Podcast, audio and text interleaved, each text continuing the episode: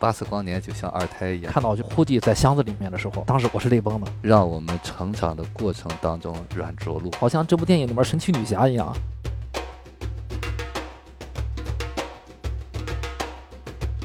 今天要聊的是皮克斯动画长篇系列《玩具总动员》。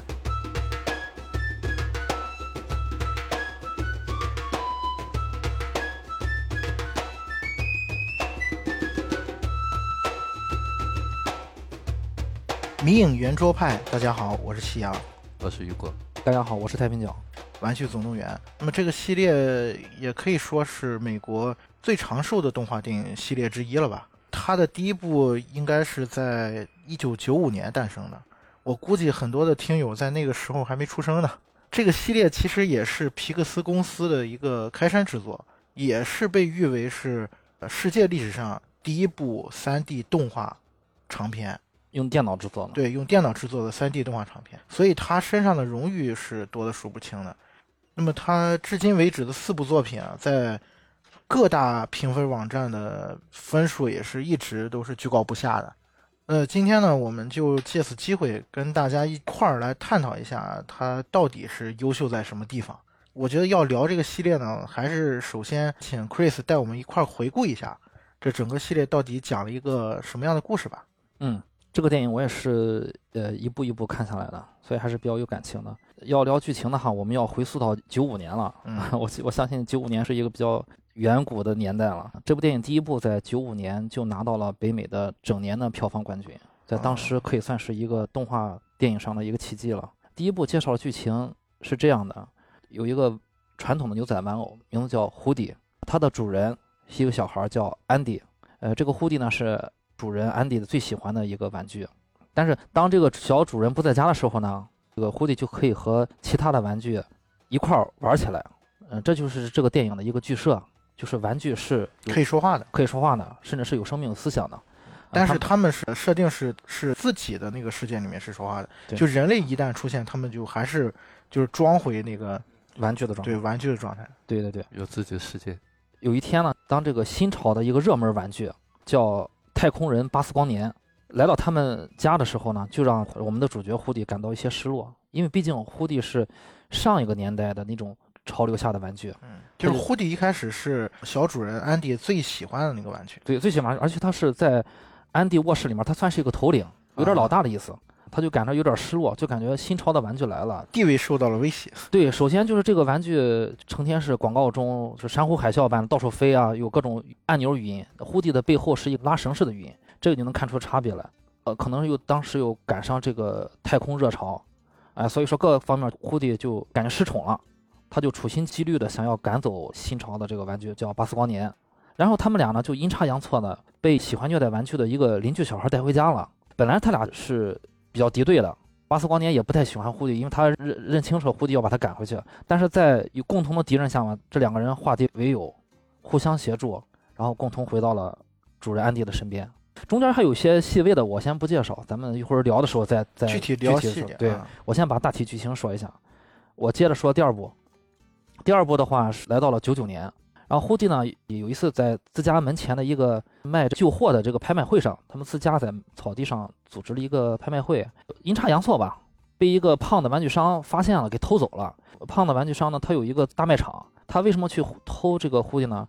是因为他打算把胡迪偷过去，把它卖到这个日本的玩具博物馆，想发一笔横财。胡迪就是因为年代久远，他应该是有收藏价值了。对对对。然后在这个玩具商家里面，胡迪见到了自己同系列的玩具。分别是女牛仔翠丝，是老矿工，还有一匹马叫大眼。这个大眼其实是胡迪的坐骑。胡迪从他们的口中了解了自己的身世，原来自己是以以往的一个经典热门卡通片的主角，当年的绝对的卡通的明星。呃，也因为年代比较远了，所以说市面上流通的数量也很少，然后也也像胡迪这样保持完好的就更少了，所以这个玩具商把它偷回来了。然后另外一边呢，家里面的玩具发现胡迪被偷走了。巴斯光年和玩具们组成了一支小分队，准备去营救胡迪。这边呢，女牛仔翠丝就挽留胡迪，就是说让他跟他们两个人一块去日本。他们不想再回到那个储藏间，因为凑不齐一套，他们就没法去日本。这三个人就一直在等胡迪的出现。胡迪就犹豫不决，犹豫不决的原因其实就很明显，因为你在那边的是一个普通的玩具，但是在这边你就是一个博物馆的。可能是镇店之宝，是一个卡通明星。就像他是呃老玩具们说了，说你可能会被无数的小孩子过来膜拜你。但是胡迪认为，作为一个玩具呢，就是为孩子带来快乐是他们的使命，放在橱窗展览并不能实现自己的价值。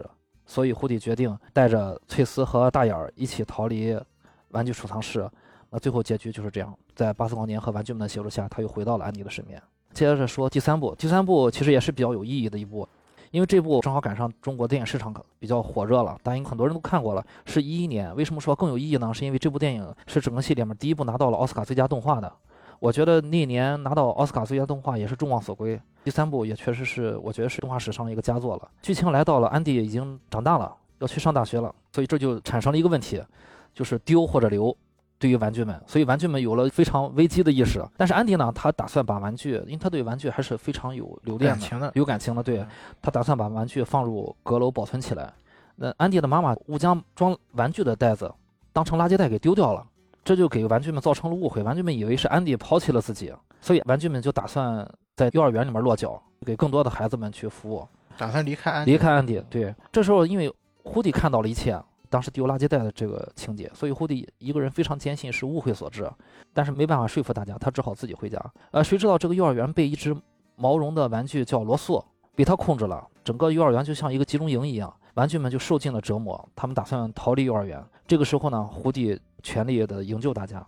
最终其实是在胡迪的安排下，主人安迪为玩具们找到了新的主人，小女孩邦尼，也是我们最近这部第四部的小女主。多说一句，就是第三部的结尾，我觉得是动画史上让我感觉很温馨的一一幕，嗯，也是很成长的一幕。我相信很多人很难忘，当时看完三的时候都是看哭了的。对对对，最后那幕非常难忘。然后二零一九年，玩具四，胡迪呢深知自己在这个世界上的使命就是要照顾自己的主人。现在他有个新的主人叫邦尼，所以邦尼在入幼儿园的时候，他自己动手做了一个简单的玩具，叫叉叉 Forky。其实他是用那个塑料叉子做的，就是废品，用废品做了一个。这个叉叉帮他度过了入园的比较艰难的出去的时间，所以他对这个叉叉非常有感情。但那个叉叉并不以为自己是个玩具，老觉得自己是一个厨余垃圾啊什么的这种，觉得自己就是一个叉子。但是他又不理解自己为什么有有生命，所以胡迪就担起了保护和教导叉叉的这一个责任。当这个邦尼家带上所有的玩具进行房车旅行的时候，胡迪偶遇了一个老朋友，就是。牧羊女宝贝儿，这个宝贝等于是胡迪的女朋友，对，在因为在前三部里面，宝贝相当于是安迪的妹妹的一个台灯的一个配件儿，嗯嗯。嗯，是他摆件儿的。一个摆件儿，对，是个陶瓷玩具。其实和安迪没有什么太多的交集，但是他和胡迪胡迪呃有交集，他还挺喜欢胡迪的。也挺主动的，前三集里面总是和胡迪打情骂俏的，但是后来也就没有交代了。第三集就是直接消失了嘛，因为第第三集一上来其实就很多玩具消失了嘛，很多玩具消失了，有送走的，也有坏掉的。这个部分剧情其实是在第四部刚开头的时候，电影用了一段几十秒钟的一个蒙太奇吧，就是交代了一下宝贝在这几年是怎么度过的，是吧？嗯，对，然后。在寻找叉叉的过程中，叉叉从车里面跳走了。呃，就是在寻找叉叉的过程中偶遇了这个牧羊女，但是这个时候叉叉被古董店的一个小女孩玩偶抓住了。这个娃娃看好了胡迪身上的拉环的语音的喇叭，他那个娃娃跟胡迪其实是用了一个发声器，用了一个发声器，对自己的发声器坏掉了。他认为是自己的发声器不好，所以呃自己那个主人不喜欢他，被人抛弃了。胡迪为了换回叉叉，所以他决定嗯把自己的发声器给这个娃娃。那最后呢，在整个营救叉叉的过程中，胡迪和牧羊女的感情也是持续升温。最后虽然呃娃娃没有换回主人的喜欢，但是胡迪和牧羊女帮助娃娃找到了新的主人。这个时候又产生一个新的问题，就是邦尼这家人要开车走，但是呢，牧羊女宝贝儿，她一直是一个流浪玩具，因为她早就脱离家人了。啊，它也没有主人了，没有主人，对，它是一个流浪玩具，而且我们也能看到，它其实和前三部性格上是不太一样，它已经很独立自主了，就是它在外面流浪已经流浪很多年了，对，而且就是在解救叉叉的过程中，其实主导是宝贝儿，而不是胡迪，但是在最后在房车的顶棚上有一个诀别的过程的时候，我觉得出现了这个电影里面比较经典的一个台词，就是胡迪走向了巴斯光年，宝贝儿站在他身后，胡迪有点对宝贝儿有点不舍，然后巴斯光年对胡迪说。他会没事的，我的第一反应就是巴斯光年对胡迪说：“宝贝儿会没事的。”但是巴斯光年又补充了一句说：“包尼会没事的。”然后胡迪做了一次遵从内心的选择。其实一开始胡迪是准备跟着巴斯光年他们一块儿再回到邦尼家的，最后就是像 Chris 说的，他这句话说出来之后，包括他本身其实内心，我觉得他已经是做出了选择了，就是等着巴斯光年跟他说出这样一句话，就因为他们两个之间的感情是比较深的嘛，等于是他们两个之间最后也迎来了一次分别。对，呃，我觉得还有一点传承，自己的责任大旗给了巴斯光年。嗯，我还记得他最后是把警徽对，给了那个崔 c 斯，嗯，就是那个女牛仔嘛，女牛仔。然后他就跟着宝贝，等于是踏向了一个全新的世界。嗯，电影那里面那个词就说他也做起了流浪玩具，他认可自己可以做流浪玩具。嗯嗯，刚才 Chris 带大家简单回顾了一下就是四部《玩具总动员》的一个剧情啊。我觉得接下来我们可以这样，就我们从第一部开始，就每一部大家印象比较深刻的，或者说打动你的情节，包括这里面几个主要角色的一个故事的发展，然后我们再深入的去探讨一下这个系列背后所蕴含的一些我我们觉得有价值的东西。那我们先从第一部开始，第一部你们觉得这个故事里面最打动你们的那个情节点在哪呢？或者说打动你们的那个人物是谁呢？嗯，还是这两个主角吧，是胡迪和巴斯光年。胡迪打动你的，他因为他是主角嘛，主角光环。但是巴斯光年打动你那个点，有时候会更深一点。我觉得印象最深的就是他一直觉得自己是一个宇宙英雄。嗯，巴斯光年一上来，他没有意识到自己是个玩具。对他没有意识到自己是个玩具，他就一直以为他就是那动画片里面就是真正的那个太空英雄。他甚至不知道自己有动画片啊，他就觉得自己是一个太空人，他完全不自知自己是什么。他什么都不知道，他只知道就是自己是一个太空人，自己有镭射光，自己有语音，有各种飞翔的翅膀。我印象比较深的就是他那个纵情一跃。当他知道了自己可能真的是个玩具的时候，他依然选择跳下去，然后重重的跌在地上之后，他爬起来。我觉得就是每个人在成长过程中可能都会有这么一两次比较重要的时刻，就是你和你想象的不一样，就欢迎来到现实世界，就这种感觉，就就是原来现实是这样的，然后最后还是能爬起来，我能接受我的角色。嗯，我记得巴斯光年开始一登场，炫酷的一飞，对，炫酷的一飞，然后有各种巧合导致玩具们都觉得他很酷，很酷啊，真的好像飞起来一样。其实呢，只是一个偶然事件，对，只是一个偶然。但是他坚，倒反而坚定了，他觉得自己就是太空人。对，然后后来就是有一次，他是好像是看了那个电视里面卖场那个画面，就上面摆了很多的巴斯光年，然后他才突然发现自己跟他们是一样的。我不是会飞的那个太空人，我我也是摆在货架上那个玩具。其实那个时刻他是很失落的。我记得在他们不是被呃邻居破坏王那个小孩给抓走了吗？巴斯光年他已经好像失去了信心了一样，就坐在地上特别伤感。然后胡迪怎么叫他他都不应，对，已经颓废掉了。对，我记得他好像是还摔断了自己一条胳膊。后来是经过了破坏王那个小孩的屋里面其他的一些玩具的帮助。然后他才把那个胳膊又安上了嘛。然后当时是胡迪又鼓励他，就说安迪还在家等我们呢，那个才是你真正的家嘛，好像是就就这么个意思嘛。然后才让巴斯光年又振作起来。我记得他们第一部最后最高光的就是，因为安迪要搬家嘛，他们要去追那个搬家的车，然后阴差阳错，他们两个就飞起来了嘛。真正的飞起来了。对，巴斯光年身上被恶灵的小孩绑了一个火箭。嗯，对。所以他把那个火箭点着了，就飞起来了。嗯，但是它里面有一句很重要的台词，就是他在最后飞的时候，他是这么说的：他不是抱着胡迪一块飞了吗？飞了之后，胡迪就说：“巴斯光年，你真的飞起来了。”巴斯就说：“嗯，我并不是在飞，只不过就是缓缓的坠落而已。它有那个两个小翅膀嘛，还能飘一下。对，还能滑翔一下。对我只是在慢慢的坠到地面上。”就是巴斯在第一部里面，觉得他是比较高光的一个形象，就是他经历了一个转变。嗯，当时我印象最深的就是一开始，你比方说这些小孩，他好像是过圣诞节，嗯，哎，他要得到一个新玩具，他们都惴惴不安的，哦，是会什么玩具，他们都很害怕，呃，失宠那段，我觉得拟人化特别好。对，还找了那个玩具兵，哎，对，去侦查，对，去侦查，看他得到的是一个一个的打开，一个一个打开，以为哎呦好没有了，最后发现，呃，光巴斯光年最后出现，对，其实那段我印象挺深的。再就是刚才说到这个巴斯光年，整个的好像是他从一个幻想的阶段到回到现实当中，实际上也就是小孩的一个自我认识的一个过程。真真正变得成熟一点，从幻想阶段回到现实当中。所以我们童年都会有这么一个过程，从想力大无比，就是那种原始的自恋，后呢慢慢慢慢知道，哦，我其实没有那么厉害，啊，就是我也没什么特殊的。OK。从第一部那个《玩具总动员》传达给我们那种感受，看表面上看起来说的是玩具，其实说的还是人的事儿。是，其实大家被胡迪和巴斯光年带入还是很强的。其实胡迪的身上转变也是很明显的，从第一部到第四部，你能看到一个人的成长。那第一部里面其实很有意思的是，所有的玩具都在惴惴不安的时候，胡迪很轻松告诉大家不要害怕。当时他的想法很简单，反正我是头领，我没什么可担心的。反正我是安迪最喜欢的玩具。对，但是没想到。最后来到的巴是巴斯光年，对他挑战是最大的。对，嗯，那段戏也挺有意思。巴斯光年来了之后，因为就是安迪很喜欢巴斯嘛，然后胡迪就想办法想把他挤走。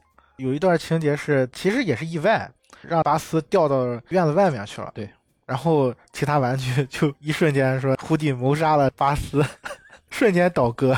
玩具之间的关系也能感觉像是我们小时候那种跟玩伴之间的那种关系。对，就像兄弟姐妹一样。从某种意义上讲，这个巴斯光年就像二胎一样。对，我觉得是像好莱坞有些这个动画片一样，它会非常拟人化。玩具总动员就像我们小孩总动员一样，反倒是那个安迪啊，就好像是个玩具一样。他们这些好像才是现实当中的人。其实他是这个视角是不一样的。把那个安迪拍在外，他并没有演现实，几乎没太演现实的东西。没有演安迪和家人的什么？哎，对对对对，第一部至少没没没什么剧情。对他介绍的也都很少，就作为一个剧情介绍。其实他他这里面也有客观原因，就是原来九十年代的时候，他那个那个电脑技术对电脑技术不行，对人物刻画不行。对，所以他为什么选择的玩具 都是没有毛发的？对，也没有什么毛茸茸的那种玩具。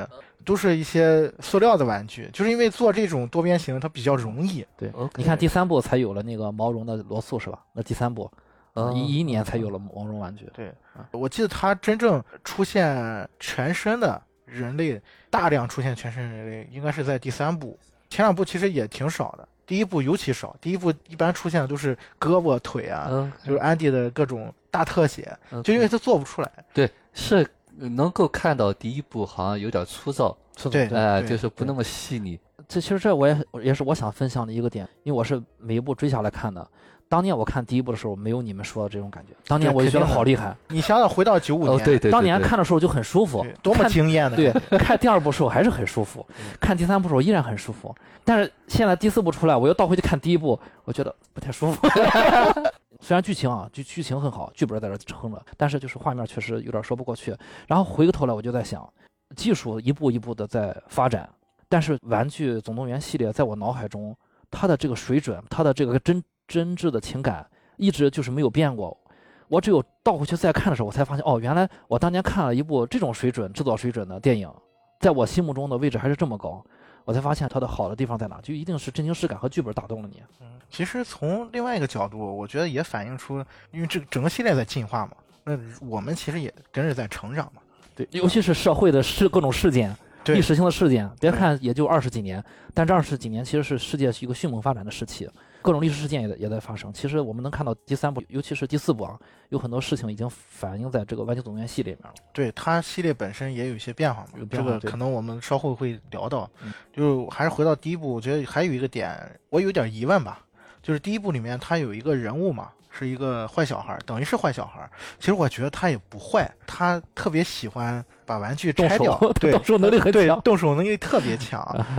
不光是把这个玩具拆掉，然后还会把这玩具就是各种组合嫁接。在当然在影片里面就出现了比较诡异的一幕，我相信当年的小孩们是有点阴影的。对，是有点阴影的。就他那个卧室嘛，对，他的卧室里面好多很奇怪的玩具，比如说只有一条腿的，还有一个娃娃的脸、娃娃的头，然后身子是一些那个蜘蛛。你想象一下，当年的孩子看到那样的情景的时候，肯定是有一些阴影的。但是我有疑问的点是在于。这个孩子啊，第一部所谓的反派啊，他的这种心理啊，其实我回想了一下，好像很多的孩子都会有这样的心理。就比如说玩具改造一下，对，改造一下，嫁接一下，嫁接一下。于老师，你是怎么看待这个事儿？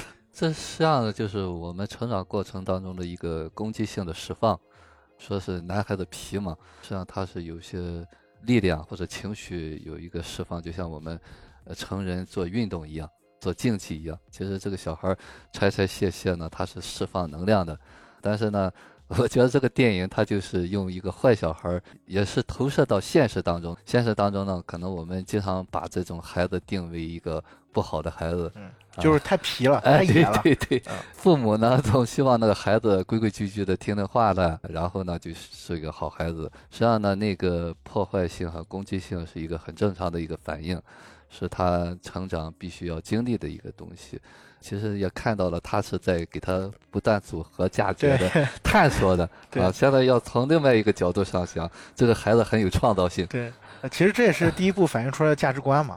就第一步他在说这个事儿的时候，其实是落脚在导向给孩子，大家要珍惜自己的玩具。OK，好好玩。对，安迪等于是他的另外一面了嘛。就安迪玩玩具的时候，经常会做的事情就是讲故事，有点像是过家家那种感觉，给。各种玩具制造一个背景嘛，然后设立一个剧本，这种行为也是在我们小的时候经常出现的。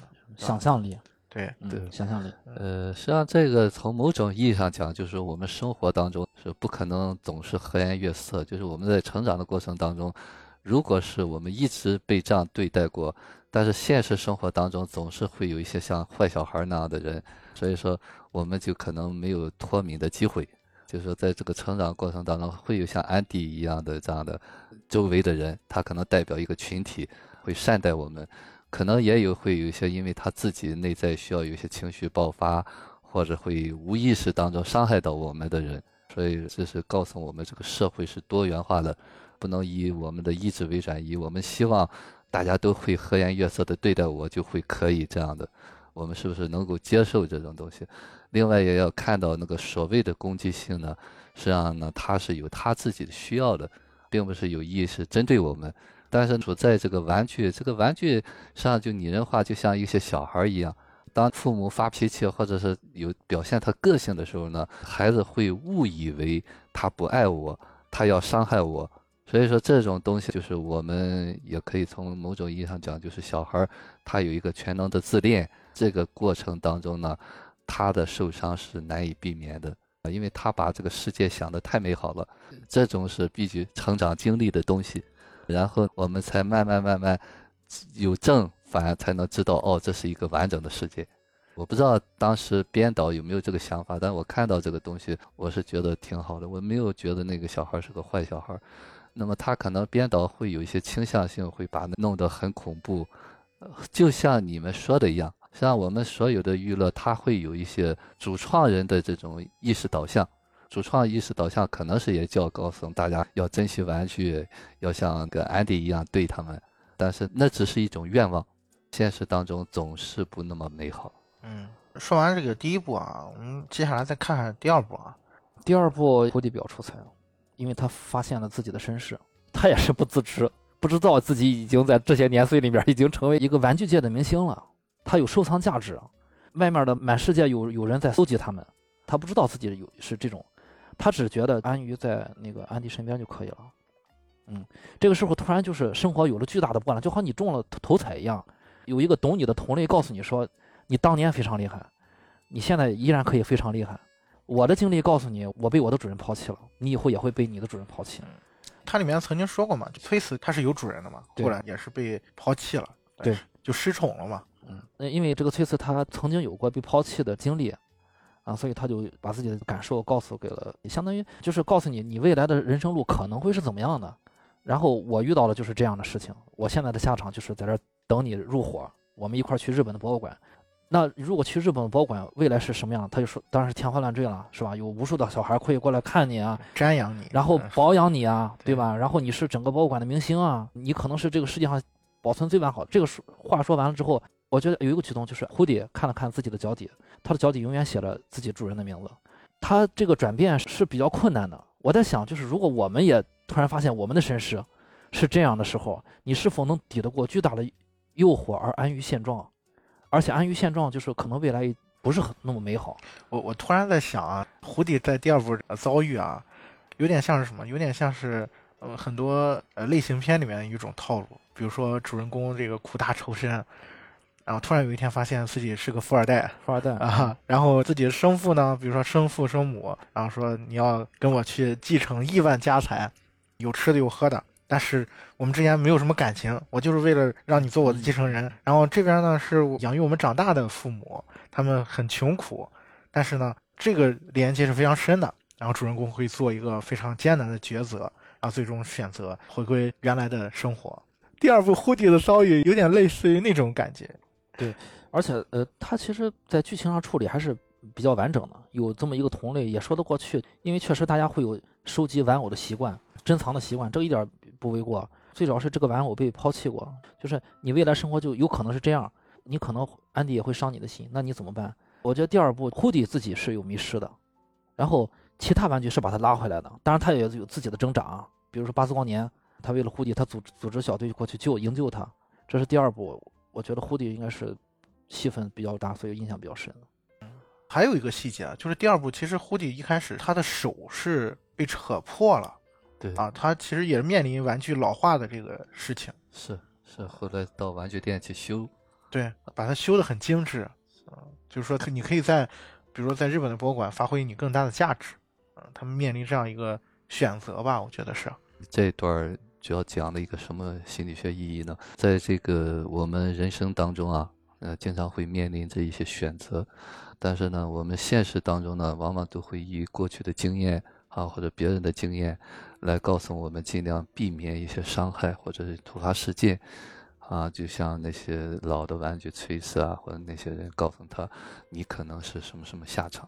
但是这个电影是讲什么？胡迪可能更觉得他，包括这整个系列片，这个胡迪最终，呃，离开那个就是那个叫邦尼，离开就是人的，呃，主人，就等于脱离出来流浪生活，实际上就是一个成长的一个过程。其实在这里面呢，始终围绕着他，是他觉得他很重要，对对对，他一直觉得有人需要他。他变得很重要啊，不管在安迪还是在邦尼那的，所以他觉得他有责任。今天上午在做个案的时候，我还讨论过这件事情，并不是他有多重要，是他希望他有多重要。这就是我们经常会合理化，就说你看我要是离开了安迪会怎么样，邦尼会怎么样？其实现实当中呢，这都是我们构画出来的一种幻觉。事实上就是谁离了谁都行。哎，对对对对。我刚才说到这儿，我我意识到一个问题，就是从第二步跳到第四步完全可以，中间省去了。第二步就可以，他如果心理的成熟度到那儿，他就可以走了。但是就他需要一个成长过程。对，哎，但是对，但是这个地方第二步是每一个人要走的这有这个台阶。他不可能跳过去，我觉得这就是整个系列看下来好的地方，就是你不可能从第二部一下跳到第四部他就走了。如果心里足够成熟人可能会明白，哎，他可以跳到第四部。但是你你是随着这个系列一步一步往前走的影迷的话，你就会觉得这不可能，他不可能走。那他交给你，这那第二部就不会走，他还是会返回去。但是到第四部，他可以接受走。对，就好像瓜熟蒂落了一样。对对，第二步是他不允许自己走。对他其实他有一句台词嘛，他知道他有一天早晚也会。跟崔斯一样，主人总有一天会长大嘛。当时我记得那个原话我忘了，他意思就是说，我知道安迪有一天肯定会长大，然后可能我们这些玩具面临着就被抛弃或者是被遗忘，但是我在这一时刻，我依然是不想错过安迪的某每一个时刻。就是安迪在长大的这个过程当中，我希望陪着他一起长大。对他需要玩具的时候，我就可以在这儿。我觉得这个也这个也是很好的。OK，其实这一点呢，就是有点成人的那种意识了。对，就是说我随时可以选。如果是说一个极端的例子，这个两个人分手，笑话嘛，说就像谈恋爱，就像两个人扯后皮筋儿一样，受伤的总是那个最后松手的人。嗯，没松手那个人。对，就没松手那个人就说我还爱你，对方说我不爱你了。如果你此刻马上选择我也不爱你了，你就不受伤，你就不是失恋者。往往就是说人呢，就是因为有早年的一些创伤嘛，我们在制造这种失恋后的这种感受，就是我们经常会借着这个机会啊，抒发那些当年的那种失落感、那种被抛弃感，所以说我们才不松手，不用害怕啊，就是我们现实当中呢总是害怕，万一怎么样会怎么样，没有万一。你随时那一秒钟都有选择的机会，嗯包括他其实你想想，第二部里面，你甭管是说你选择回去陪安迪，你说陪安迪有风险，对吧？他某一天肯定会把你忘记或者把你抛弃。那其实你说说的天花乱坠，你到了日本不一样吗？你选择某某一样生活，不代表它一定是能带来你想要的东西，只不过你想选择，你只是希望相信这种生活可以给你带来什么。对，大家就会说那个外在的条件，好，你说那是一个好的地方，那个有好的房间，但是那个好的房间都会在变的。对我们往往看不到这一点，就觉得，哎呦，现在来看那是个好的地方，好的去处，也可能到了日本那个博物馆已经倒闭了。对，那个博物馆可能就第四部古董店，就像那个古董店一样。是是，你说第四部里面古董店里面的那些玩具得没得到好的照顾？我看店主其实对他们呵护的也挺好，对吧？只是摆在那里。对，但是一样。如果你这样联系来看的话，第四部有可能就映射的是啊，你们到了日本博物馆，可能就跟古董店这些玩具是一样的。OK，实际上他告诉我们，就是说我们随时可以有机会去做自己的主人。就这个方面，我觉得是第二部扩展出来的一部分。就从第一部来讲，如果第一部你说从巴斯的他这个心态的变化，他是一个寻找自我的一个过程。或者说是从想象当中的自己，然后落到现实的一个过程的话，那第二部其实胡迪的遭遇更像是在寻找一种自我的这种价值，独立的一个过程。对，独立的一个过程。那么接下来我们看看第三部啊，如果说前两部还是一个连续的制作的话，第三部就经过了十年的一个沉淀。那这十年的过程当中，其实皮克斯也经历了很多的发展啊，包括他自己也出了特别多的经典的一些系列。从这个角度来讲，第三部对于皮克斯是一个成长跟反思的过程。你们觉得第三部给你印象最深的或者打动你们的情节是哪一段呢？最打动的肯定是结局。第一部和第二部，它总是有一个他们回到安迪身边的这么一个剧情，但第三部一上来就已经介绍他要去大学了，所以我预想他们会回到安迪身边。安迪已经预示好了，他要把他放到阁楼上了。对，因为他们最后是知道这是个误会嘛。对，知道是个误会，而且观众们早早就知道安迪的想法就是不会抛弃他们。嗯，对。啊，有开始好像他要带着胡迪上大学啊，胡迪是要上大学的，但是玩具们有是有归宿的，这个没有关系，因为玩具们和胡迪打好招呼了，你去大学好好待着，然后我们在阁楼等你们回来。我也是这种想法。那最后他们按照一二部的套路，一定是最后回到身边了，然后该带去大学去大学，然后该去阁楼去阁楼。最后没想到是这样一个结局，真的是一个剧情上一个非常巧妙的安排。就是胡迪作为一个玩具，他自己做了一个小手脚，他去写了一个便签纸，贴到了要去阁楼的那个箱子的上面，让自己的主人安迪看到，就是说要把玩具送给一个对玩具很好的小女孩，叫 Bonnie。当他主人看到的时候，他以为是他可能是他妈写的，他就没意识到这个便签纸的来历。对，其实之前胡迪是阴差阳错到了这个邦尼的家里面。一段时间，对对对，他了解过，对啊，他所以他了解这个邦尼对玩具是很爱护的，很爱护的，对他知知道这个孩子是不错的，嗯啊，所以他留着这个便签纸，然后留着便签纸是我当时就觉得，因为我当时不知道这个便签纸的走向，他当时没有透露这个剧情。当这个安迪开着车到了邦尼家门口的时候，我才意识到，就是说他是不是要把这个便签纸上写的是要把玩具要送给邦尼？但这个时候镜头其实给了这个安迪的车的后窗一个镜头，当时那个窗上。还有一个箱子，那个箱子是安迪要去大学的一个箱子。其实胡迪就应该在那个箱子里头，但是那个时候胡迪并没有出现在那个箱子的那个孔里头。我当时没多想，但是后来当玩具那个箱打开时候，看到就胡迪在箱子里面的时候，当时我是泪崩的，突然意识到编剧们想告诉我们的是什么。嗯，就是人是要成长的。对，我觉得第三部是其实重点还刻画了安迪这个角色，包括最后这个段落。对，安迪和玩具们是一起在成长。其实这个时候就到了我们刚才聊第二部的那个时候，就是玩具们也到了可以离开安迪的时候，因为安迪也其实是实际上也不是在需要玩具的时候，玩具们可以允许自己做选择了。安迪也做出了选择，我可以放手胡迪，我这么喜欢胡迪，但是我也有选择的权利，我可以忍痛割爱，让他有一个好的归宿，因为这个小女孩对玩具特别好，我真正喜欢我的玩具，我就让他有它价值存在的地方。对。其实就是说，我们总会要面临一个分离和选择啊。那么这个分离呢，其实没有一个真正的分离，只是说我们和我们的过去告别。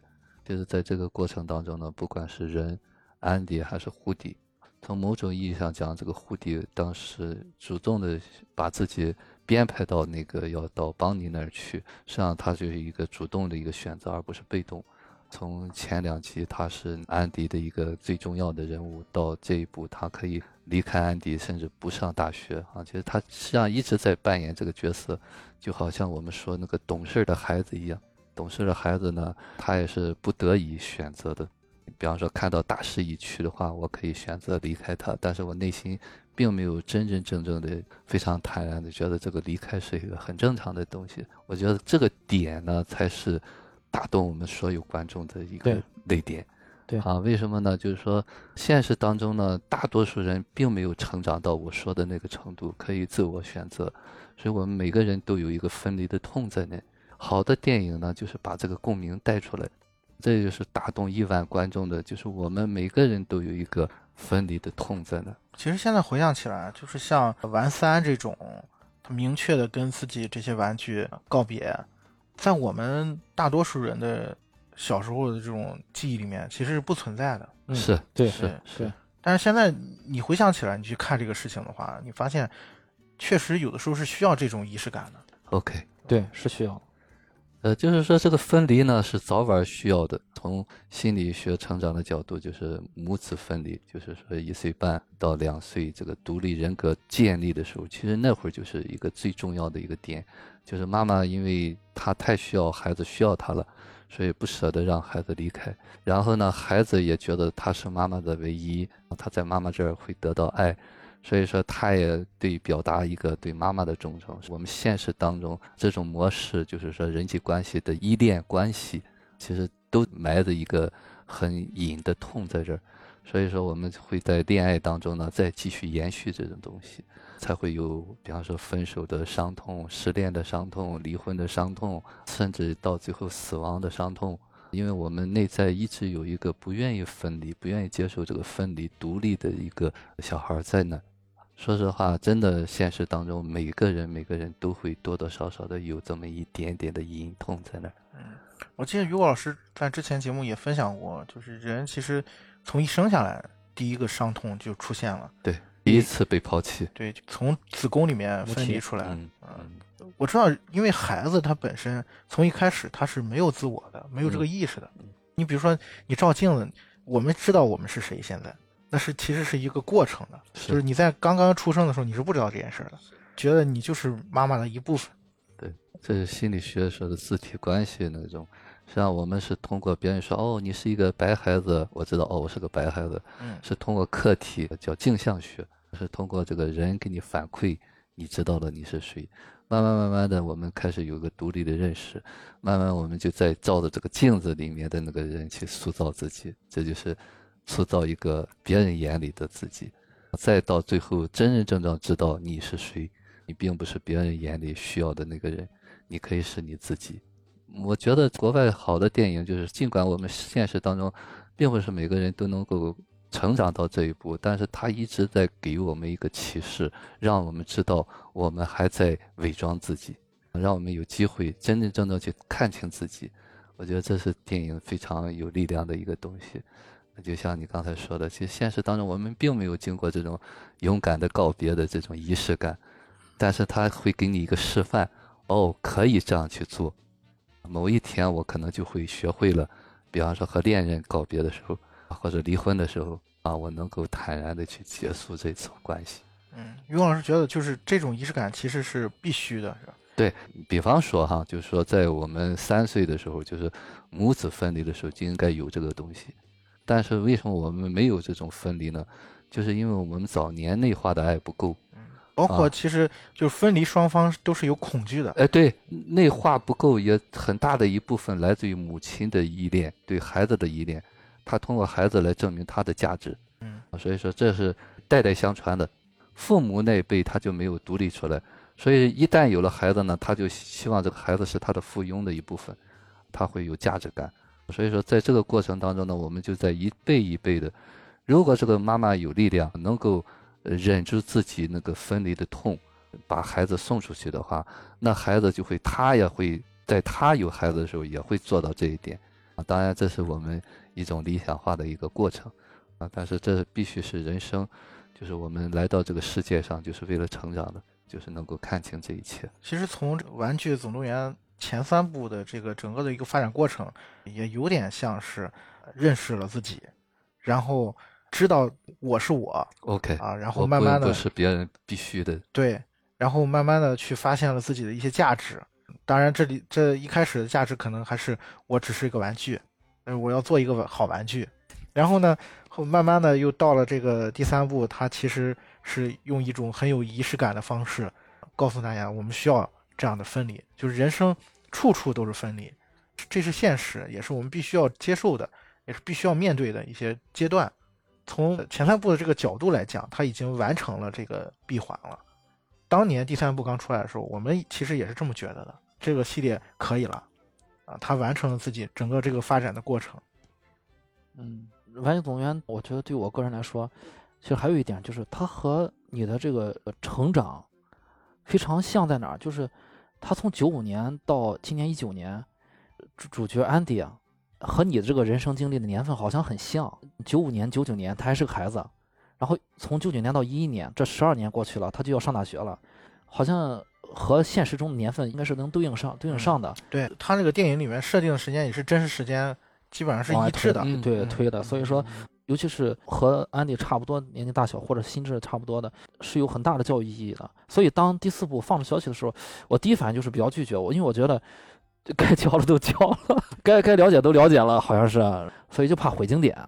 嗯，然后看完第四部之后，觉得还是不错。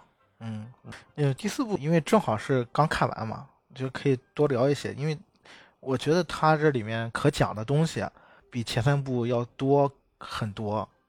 首先还是从你们觉得印象比较深刻的剧情开始吧。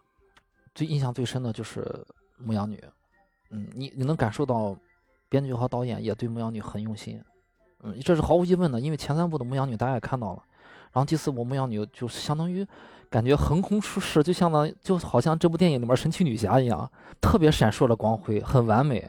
虽然它是一个流浪玩具，嗯，但是它的吸引力不光让片中的呼迪为之倾倒，简直也让我们观众为之倾倒。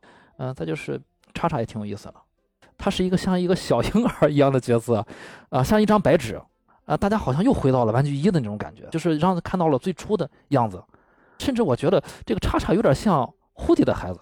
嗯，像胡迪在带着他，就这种感觉。胡迪就好像一个慈父一样啊。对，虽然我只是个比喻啊，他他虽然不没有没有这孩子的这个这个血缘关系啊，但是就是感觉胡迪在教导他。当然，最终还是我们要说主角的这个分离和玩具们的分离。那前面是和安迪的分离，这部其实他嗯不完全是和邦尼的分离，这部是和玩具们的分离。去遵从自己的内心，就是巴斯光年在在这部里面反复说了，遵从自己的内心。对，他是跟胡迪学的。胡迪现在就是感觉像快要到中年的感觉，对，很成熟了。哎，我遵从自己的内心，我可以跟我的朋友们也分离，跟我的家人分离，去追求我的爱情。对你刚才说了一个很关键点啊，就是我们刚才说玩具它其实是跟着真实世界的时间在延续的。那大家可以想象一下，从九十年代到现在。如果你跟安迪是同样年龄的话，啊，从那个时代看过来，也经历了二十多年的时间。那么按照真实的时间，那么这批观众也等于是从一个小孩变成了中年人。中年人面临的这些问题，可能也部分的投射到了这个《玩具总动员四》里面。对，我记得在房车里面那个呃，有一个很有意思的剧情，就是中年人的那种，胡迪坐在房车上，看着邦尼抱着叉叉。在那睡觉，嗯，然后巴斯光年说：“哎，老兄，我替你一把吧。”然后那个胡迪说：“不 用不用，不是这个，他就好像就是中年人那种看孩子，对，在看孩子，别人干我不放心，这我自己家事。对我内心就是我不能替他，当时已经困得不行了。对，中年人就就这种问题，嗯。”呃，刚才你们说的这个点哈，我突然意识到哈，如果是从那个最早的九五年那会儿，安迪应该是六七岁是吧？嗯，应该还算上幼儿园开始吧？幼儿园上幼儿园，那么到现在一九年的话，这过了二十四年，然后就是三十多岁了，成家立业了，看的就好像一个妈宝男也终于要独立出来生活了一样，最后和女朋友有二人世界。我想到的是这个。包括哈，就是我也会想到，我们刚结婚的时候也会有这种东西。即便是在婚里边，心还在父母那边，啊，就是从原始家庭里边脱离出来，真正成为一个独立的人的一个过程，呃，真正独立出来，觉得有那么一点点意思吧？啊，我不知道编导有没有那个，包括和牧羊女，就是他是从一个质的改变，就是完全从那个原生家庭里边出来了。对，啊，原来是一直围着玩具转的，过去是这个孩子的玩具，那个孩子的玩具，只是说可以选择到另外一家，但是呢，他一直是一个被附庸的啊，别人需要的一个东西，他没有去看自己的需要，所以到最后遵从内心。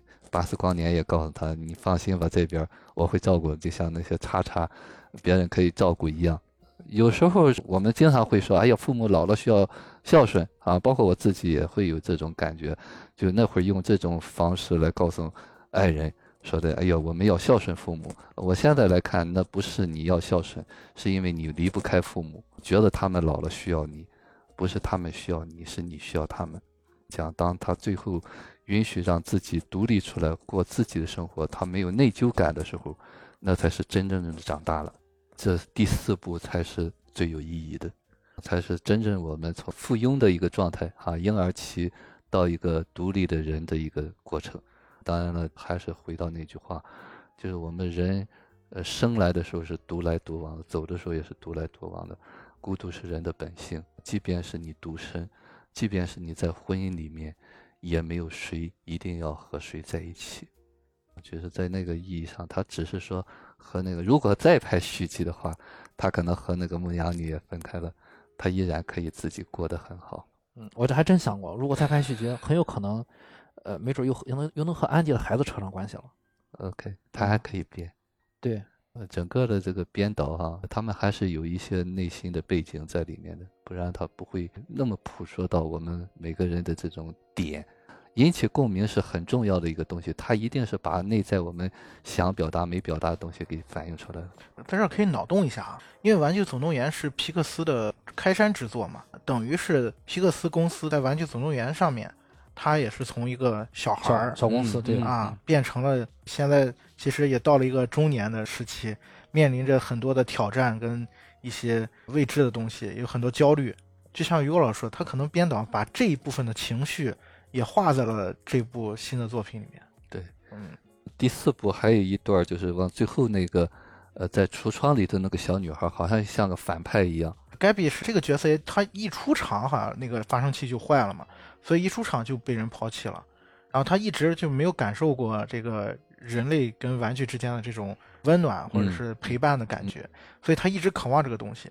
所以他第一眼看到那个胡迪他身上带变声器的时候。他就想要对要过来，然后他以为他要过来，那个女孩对女孩就会抱他回家，但是他结果发现并不是这样，对那个女孩只是把玩了一下，然后就把它扔掉了。呃，我觉得他经历的坠落啊，比巴斯的那个坠落还要深刻。是啊，是瞬间长大。因为每一个玩具出现的时候，他的心理年龄是不一样的。你像巴斯，他其实当时他不自知，是因为他还有主人。啊，他虽然不认那个主人，但是他也没有抛弃感，他只是有有一个自知自己是个玩具。但这个盖比他不一样，盖比就是说他还没有经历过主人，他渴望有主人，但是他现在还是相当于是一个小孩儿。胡迪相当于一个成人，一个成人面对一个小孩要你的发声器，成人我觉得他是可以舍弃这个的。这个盖比更像一个孤儿，好像从小就被抛弃的一种。对，我觉得之所以玩四，我认为他的视野更开阔了，也是因为这个，就是在玩四的世界里面。这些玩具们不再是一个共同体了，他们有不同的阶段，有不同的阶段需要面临的课题跟成长的烦恼。你比如说，胡迪他已经到了中年的阶段，但是可能盖比他还处在寻找自我的这个阶段。呃，我是谁？我是干嘛的？比如说他在幻想破灭之后，然后呢，他本来是要跟着胡迪他们回到邦尼家里面。但是他在游乐园里面突然遇到了一个小女孩，然后那个小女孩是走失了，对，在哭泣，然后盖比就突然决定，我觉得这个小女孩需要我，需要安全感嘛，就陪伴，然后他就留在了那里。事实证明，就像尤老说，他好像也是一个孤儿一样，他是互相一种需要，两个人的需要碰到一起，这个小女孩就带他回家了。我觉得他的这个过程好像是之前玩具们做过的。一些经历和成长，嗯，那段剧情我挺喜欢，因为那段剧情以前从来没有在《玩具总动员》出现过。我的心思还以为他们要把盖比带回保你身边了，要又入伙了，然后没想到上演了一出《江湖再见》，就感觉这个眼界更开阔了，编剧们眼界更开阔了，这个电影的层次有高了，格局更大了。对，就是感觉刚把你入伙，好像是个团圆结局了，立马就分离。而且我接受分离，没关系，你有你的生活，如果你能和这个小孩能一起很好，没有关系。那就是你的生活，你的人生路，你要自己去走。对，你然后你再回头去看 Forky，就是个叉叉，对，就更年纪更小，对，年纪就更小了。嗯，你看他的 Forky，他本身的这个角色的设定，他一开始一出来就说我是个垃圾，我是个垃圾。然后胡迪一直在努力的帮助他，告诉他哦，你不是，你是谁？这个过程确实就也有点像是自我分化的一个过程。嗯，就是小的时候，我们是没有自我的，不知道自己是个什么。对，我不知道我自己是个什么。嗯，或者说我们也有这样的经历，我们一出生，比如说爸妈说你是垃圾桶里面捡过来的，对吧？你可能也会有这样的感觉在。那这个时候，胡迪就作为一个领路人，或者是一个父母的角色，或者是一个教养者的角色、养育者的角色，慢慢的把他带出来，找到了自己这个身份，其实是玩具之前有过的课题，他把这个课题又。扩展开放在了一个 4K 身上，所以我说，这为什么玩四里面给你展现的是不同的视角？那可能在前三部里面，他的视角相对是比较窄一点，放在具体的人物身上。但是玩四，我觉得他在这方面确实是扩展了很多的东西出来。嗯，尤其是叉叉也算是一个重要角色。对，但是这个重要角色竟然不是批量生产的，对，是他手编的。我们相信小时候我们都编过做做过这种玩具，比如说用以前我冰糕棍做过。木头枪，对，这个就很久远了，可能还用皮筋做过弹弓之类的。而一下他做成玩具之后，赋予他生命之后，我看的时候我会意识到一个问题：就既然你身为一个玩具，就没有卑微，你不再是一个塑料片儿，你也不没有什么可以伟大。但因为大家都是玩具，都是平等的。就这个时候是胡迪来教导叉叉知道的这件事儿，把他领入，你不是垃圾，而且胡迪也没有放弃过，就他没有食言，他真的没有放弃过他们的玩具，即便叉叉从那个车上跳出去了。这就是我觉得就好像为人父母的这种感觉，我不会放弃你。对，嗯。然后说到这个 Fuki 被制作的这个过程，我觉得也很有意思，就是他跟邦尼之间的这层关系。呃，说实在，胡迪在这其中也是起到了一个帮助的作用。就邦尼第一天上幼儿园嘛，啊，然后胡迪害怕他在幼儿园里面，他觉得他需要有人陪着他，他偷偷的溜着进去嘛。邦尼他一开始在幼儿园里面也是很害怕嘛，然后也没有人跟他一块玩儿。一块说话，因为毕竟是一个陌生的环境嘛。然后这个时候，胡迪就拿了一些小垃圾，然后帮你用这些小垃圾做出了这个叉叉。然后做出来之后，叉叉就变成了邦尼最喜欢的玩具。这层关系我觉得也挺有意思。为什么邦尼在这样的环境下面用一些破塑料做出一个叉叉，然后这个叉叉小玩具就变成了他最喜欢的东西？其实我们小时候经历也可能会有嘛。就像 Chris 刚才分享的，可能我们小时候也用一些破烂的东西做过一些小的物件。嗯，先说为什么这个邦尼那么喜欢它？这个喜欢就好像我们怀孕九个月一样，生下的孩子一样，他在制造它。但是它怎么来的呢？如果说塑料是个灵魂的话，那么它赋予它人变成了他的一个孩子，但是呢，他还是有灵魂的。他的灵魂就是在垃圾堆里面。所以说讲这个叉叉，他很清楚。你把我拉过来的，就像好像有些孩子说，谁让你生我的？我也没说我要跟着你来，你就决定把我生下来了。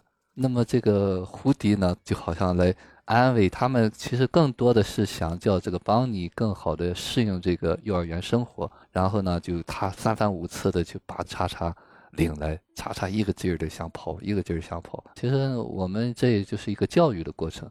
我相信。如果再拍续集的话，这个叉叉可能有一个自我觉醒的意识。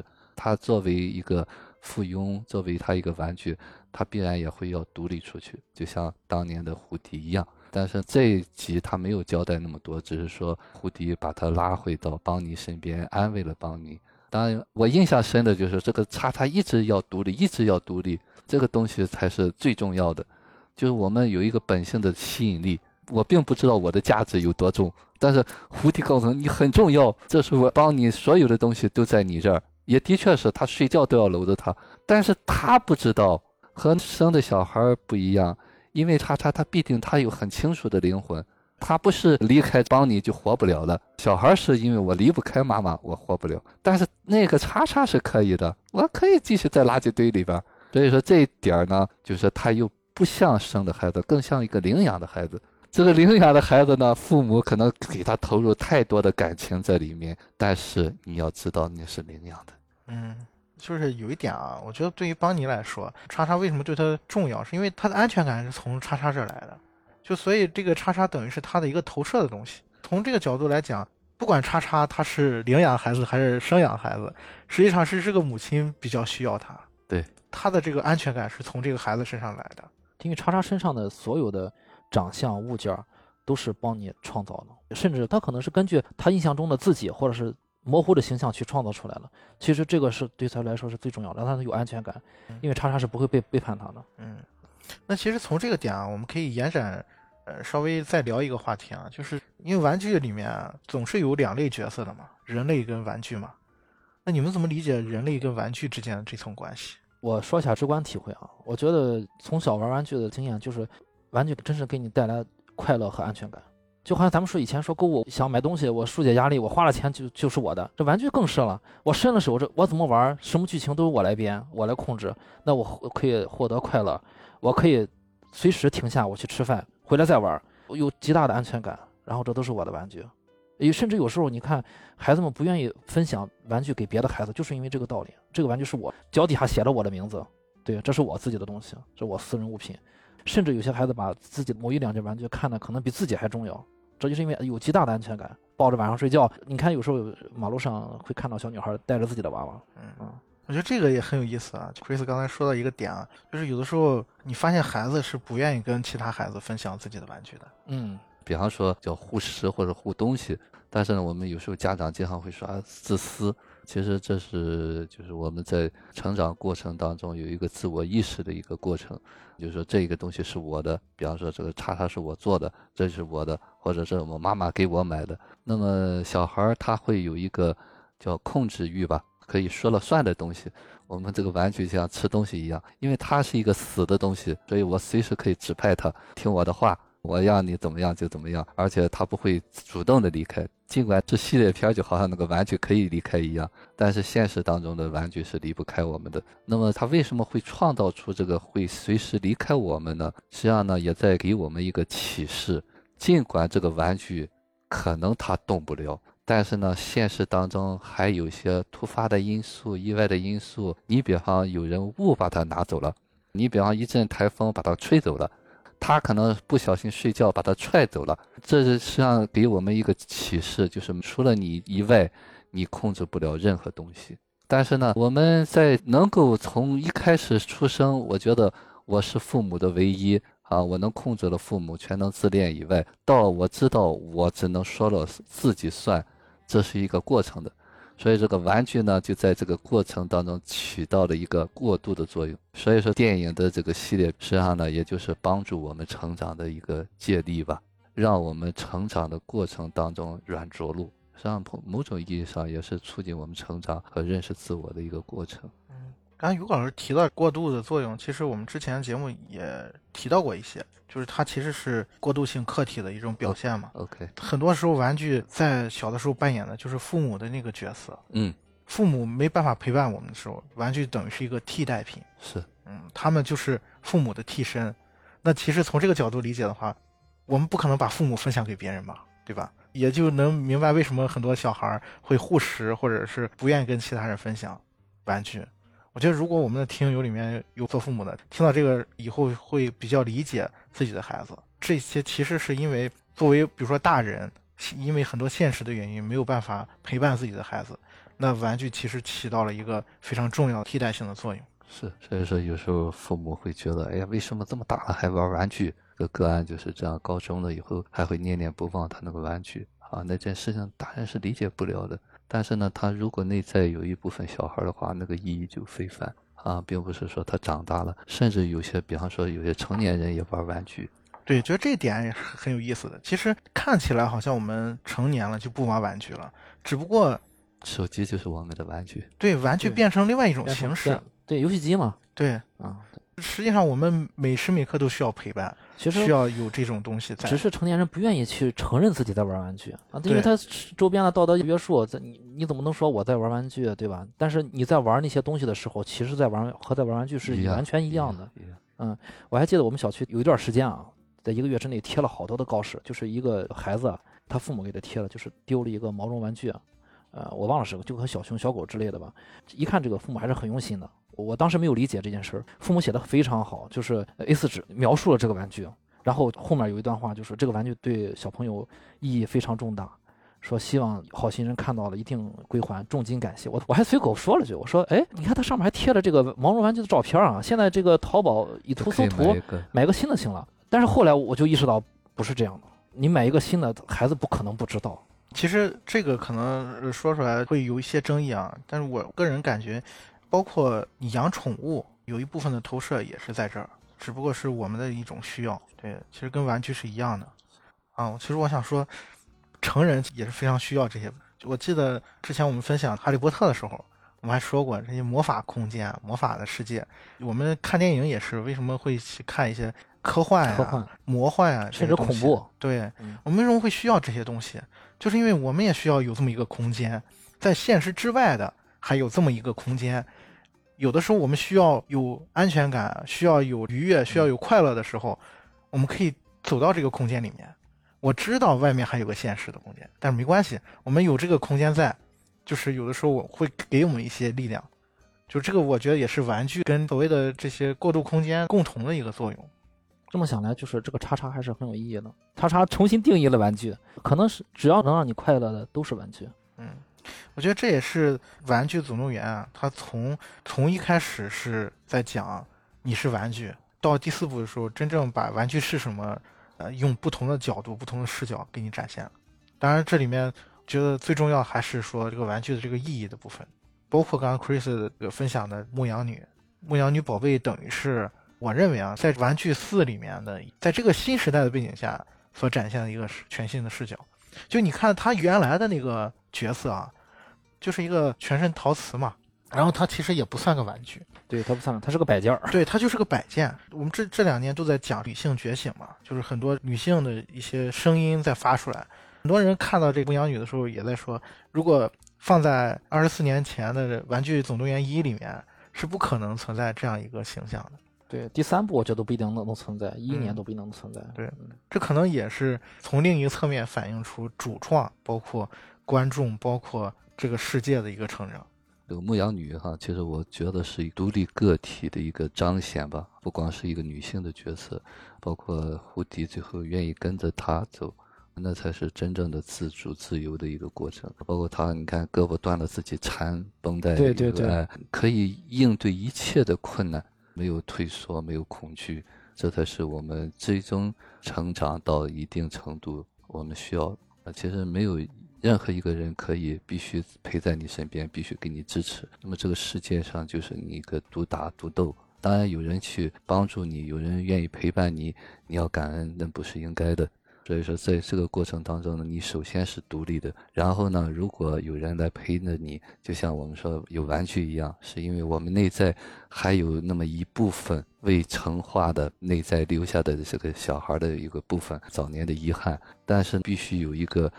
独立的一个个体在这支撑着，但我内在有多少小孩没有问题，前提是你不能让小孩当了家。我们现实当中呢，往往很多人完全就像吴志红说的巨婴一样，就内在的那些部分把你充斥进去了。你觉得别人应该照顾你，你觉得谁欠你的，你觉得社会不公，就这一切，你总是有有一个应该在那儿。其实真正独立的人是。不需要应该的，所有的有的东西都是存在，是有合理的，你只能去适应世界。可能这个牧羊女也是给我们很多人一种力量的感觉，好像就所谓的正能量，比较阳光的一个人。呃，我还真留意过一二三部的牧羊女。因为那时候牧羊女经常隔三差五的出现一次，而且出现的时候就感觉很无脑，这个角色，对，总是拉过来胡迪亲一个，对，然后就就没了，就是胡胡迪的小迷妹，对对，就没什么作用，根本就和剧情没有关系。到了这部之后，他突然这个光辉形象，我就在想这个编排是否合理。然后我想了想，真的很合理，因为乌迪他是有主人的，牧羊女她只是一个灯的摆件儿，因为他很早就卖到这个古董店了，和大家分开了。他从古董店被卖了之后，他就相当于已经被抛弃了。被抛弃之后，那他能怎么样呢？就是其实，在我们看来，这个好像是很不如意了，已经已经被摆上货架了。但是他没有放弃自己，他从古董店，这这这集交代了，他从古董店里面逃出来了。逃出来之后，你看他现在有房有车，人家有房有车，还有宠物，在古董店还有一帮好朋友，那，吃的很开啊，就说明他在我们看似不如意的生活里面，他勇敢的接过去了，接受这一切，努力的活着。所以我觉得这一点是让胡迪看到他身上的闪光点，因为我以前我并不觉得胡迪真正的喜欢他。啊，甚至我觉得翠丝出现的时候，我一开始以为翠丝要和胡迪要有一段，因为我觉得牧羊女根本不是问题。结果到了第四部的时候，牧羊女身上这些光辉，她自然而然就是一个这样成熟女性的角色，自然自然而然就会得到胡迪的那个目光。哎，你们说的这个，我恰恰提醒我啊，我在想一件事情啊，就是我们都在讲她展现女性的光辉啊。如果这一部里面你把牧羊女换成一个男性的角色，我觉得她的故事其实也是一样成立的。也说得通，对对对，嗯。呃，为什么是女性哈？我这么觉哈，就说可能女性的这个吃苦耐劳的劲儿更大一些，嗯啊，抗挫折的，哎，对，抗挫折的力量更大，也是代表母亲的这种原始的生命力啊。我觉得设计这个女性还是更贴近一些现实生活当中。嗯嗯，我觉得可能也是为了后面续集要铺路。如果是个女性，后面发展的可能就要更精彩，故事性更好做一些。因为她已经有过巴斯光年这个铁哥们了，她不需要在流浪的过程中再需要一个巴斯光年。反正正好你走了，这个翠丝就和我就好事了。说起这些角色啊，我回想一下，前面这四部其实和现实社会是有点像的，就是没有真正的坏人，好坏没有什么区别，没有什么界限。他好好与坏，只是咱们观众有一个觉得啊，对胡迪好，对胡迪坏。其实你仔细想，第一从第一部那个小男孩到那个老矿工，到盖比，这几个其实他都是为了自己的利益。你像盖比更是，他只是一个小孩，你只要把发声器给我，什么都好，咱们再见，我把叉子还给你，祝你一路顺风，一切都可以，没有什么真正意义上什么坏人没有。就我觉得这个很值得大家去思考一下。玩具总动员就是告诉我们的事情不止就是玩具这么简单。对，其实你看玩四的它整个的这个主题啊，我觉得都是源于一个词，就是改变。这里面每一个玩具它可能面临的课题是不一样的。就刚才我们刚才说了，很分享了很多角色，甚至他们年龄都不一样，年龄阶段也不一样，阶段不一样，对对，所面临课题也不一样，但是最终他们其实都是改变了一些的，对，都改变一些。最有意思的是，你看胡迪对待这个盖比，对待一个小朋友，我可以舍去我的发生器；盖比对待叉叉，咱们捉个迷藏吧。其实他本来就是想绑架他。咱们捉个迷藏吧，哎，叉叉就不走了，就玩起来了。其实大家处在的这个心智年龄段是不一样的，所以可能你会觉得对方好像是不太好，对我好像那个，其实只是你们的层次不一样。你在那个面临的问题不一样，对，面临的问题不一样。你在那个年龄段有有你解决的问题。对，其实你看到他片子里面通过一个东西去明确的去展现他这个主题，就那个古董店的名字，那个古董店的名字叫 The Second Chance。嗯啊，嗯，第二次机会，二次机会，嗯。这个起的很好，对这个其实呃，当然作为一个古董店来说，它很符合它的这个设定，对对对吧？但是你把这个名字再往上一层再来看的话，它何尝不是在说所有的这些玩具呢？再往上一层，他何尝不是说的我们所有的人呢？嗯嗯，去逛古董店的人也有第二次机会，对，嗯嗯。那当然，在现实当中，很多时候就像我们之前也说过，就是道理我都懂，但是改变这这件事情确实是需要勇气的。需要一个力量觉知在里面。最后啊，完四，我觉得给我，呃，还有一个很重要的启示，包括牧羊女的经历，包括胡迪最后的这个选择，让我们明白，就是这个世界上其实还有很多有意义的事情值得去追寻的。就是有的时候和过去告别，不是说就一定是很伤痛的事情。你的视野开阔，你才能看到更多其他的东西，你才。可能会让你有更多成长的机会。就是我们总是害怕，因为我处在恐惧无力的状态。就是我们的恐惧，我经常说，呃，我们只要担心恐惧，实际上就我们无意识回到那个小孩状态了。回到那个小孩状态，因为我们的能力是有限的。小孩为什么恐惧？因为他很多东西现实他是做不到的，所以说他有恐惧和担心是很正常的。但是呢，我们现在经常无意识退回到小孩，完全忽略了你当下有这些能力解决，这才是我们需要提示大家的。就是当你恐惧的时候，你先意识到你无意识当中把自己的能力弱化了。其实现实当中就像那个牧羊女一样，来者就可以应付，胳膊断了接上就是了，断了就怎么，我少条胳膊又怎么样？对我那个地方也很有意思，呼地吓了他一跳，对，吓了他一大跳。对，他说没事。对，接着就接上了。对对，这就是刚对应于果老师说的，就在呼地的认知里面，断了胳膊，我的胳膊出过一次毛了，你的胳膊都断了。其实好像是很恐怖的，但实际上大事情缝上，找个人缝上，自己粘上不就 OK 了吗？对对对，这个其实也是呼应了第二部里面，就是胡迪一上来那个手臂被扯断了，然后扯扯出那个棉花，恐惧感，他那刹那间非常沮丧。对，然后其实这也是能看得出来，就是你视野开阔了以后，世界变大了，你的思想、你的观念、你对事情的判断跟认知也会完全不同。嗯，我我记得那个牧羊女有一段台词，就胡迪说你还会有新的主人，好像这个意思啊。牧羊女很斩钉截铁地说，当你看过外面世界，你就不会再有新的主人。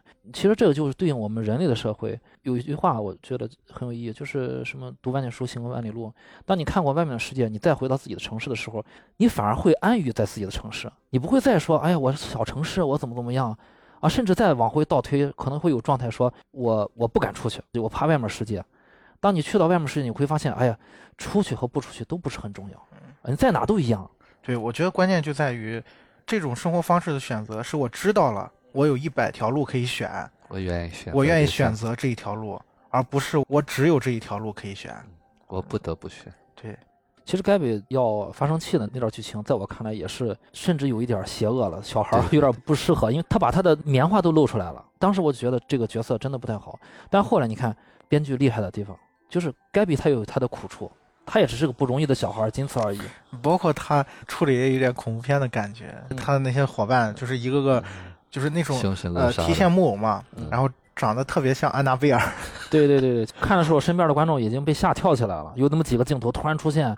旁边的椅子都震了。嗯，其实从这个角度啊，你也能看得出来，这一部啊，确实从他的创作上面也是符合我们刚才说的这个理念的。对，包括主创在内，他也是用了极大的勇气去改变、去挑战这些未知的东西。对你，你看他加入这么多的不同层次的玩具就知道了。对，我觉得从制作这一步开始，他就要有很大的勇气，要超越那些。对，要超越他之前的。所谓的辉煌的东西，所谓的成绩啊，要去改变一些东西。呃，我之前了解到，就是一个花絮，主唱其中一个编剧，当年他确实扔了一袋自己老婆的玩具，他老婆有珍藏过，收藏了一些玩具在自己家的某某一个地方，他不小心把那袋玩具就是给扔掉了。扔掉之后，他剧情里面设计了妈妈把那个玩具扔掉了，就是为了致敬他老婆的那个，就是主创们在现实中是有心的。只有在现实中发掘了这些故事，用了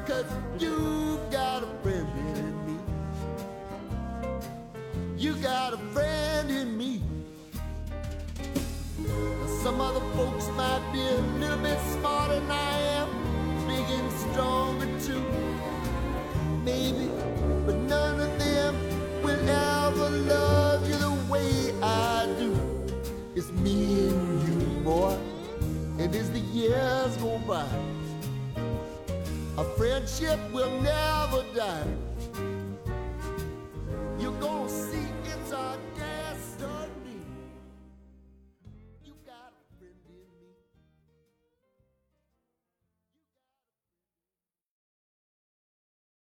如果是拍续集的话，这个叉叉一定会离开。